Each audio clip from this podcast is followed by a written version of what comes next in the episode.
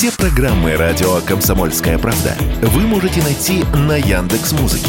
Ищите раздел вашей любимой передачи и подписывайтесь, чтобы не пропустить новый выпуск. Радио КП на Яндекс Музыке. Это удобно, просто и всегда интересно.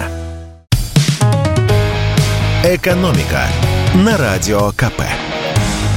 Здравствуйте, дорогие слушатели радио «Комсомольская правда». В эфире наш ежедневный обзор главных экономических новостей. И сегодня мы с вами полистаем свежий выпуск газеты «Вашингтон-Пост», которая пишет буквально следующее. Лишь небольшой процент иностранных компаний, которые заявляли о желании покинуть Россию после начала спецоперации, на самом деле ушли из страны. Вашингтон-Пост пишет об этом, ссылаясь на три исследовательских группы. Данные у всех разные, поэтому приведу информацию каждой из трех. Университет Санкт-Галлена в Швейцарии сообщает, что всего 9% компаний из Евросоюза и Большой Семерки покинули Россию. Ельская школа менеджмента из Америки подсчитала, что 64% иностранцев ушли или приостановили деятельность, а Киевская школа экономики пишет, что из России ушли только 7% иностранных компаний, то есть 211 из 3000. Почему они остаются? Как пишет Вашингтон-Пост, причины у всех разные. Одни хотят, но пока не могут найти покупателей на свои российские активы. Другие сильно зависят от своих российских подразделений и уход грозит им глобальными финансовыми проблемами. Третьи после ухода конкурентов захватили большую долю рынка. А еще российское правительство активно мешает иностранцам уходить. Кабинет министров установил такое правило. Иностранные владельцы не могут продать бизнес просто так. Им нужно получить одобрение российского правительства. При этом должна проводиться независимая оценка стоимости активов. Продавец обязан дать покупателю скидку не менее 50% от этой стоимости, а также владелец уходящего бизнеса на прощание должен заплатить в российский бюджет налог от 5 до 10% стоимости активов. В результате, как пишет Вашингтон-Пост, для тех, кто медлил, уход стал дороже и сложнее, а россияне практически не потеряли привычного уровня комфорта. Многие иностранные товары, полюбившиеся нашим людям, остаются на полках российских магазинов. А теперь давайте немного поговорим об импорте и о ценах. В первых числах апреля курс рубля начал падать. Прошло две недели, и наши журналисты отправились опрашивать продавцов и экспертов, чтобы понять, как изменились цены на телевизоры, холодильники и прочие смартфоны за последнее время.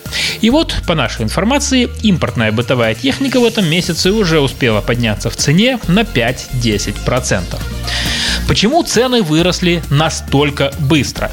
С этим вопросом мы обратились к исполнительному директору Ассоциации компаний интернет-торговли Артему Соколову.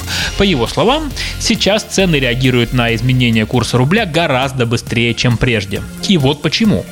Раньше техника закупалась крупными партиями, и продавец, если вдруг курс рубля падал, мог какое-то время продавать товар по прежним ценам, а потом котировки могли идти снова измениться. Но сейчас крупные мировые производители, например Apple, Samsung и другие, перестали продавать свои товары для России. И партии, которые покупаются в других странах без согласия производителя, намного меньше, чем при прежних прямых поставках.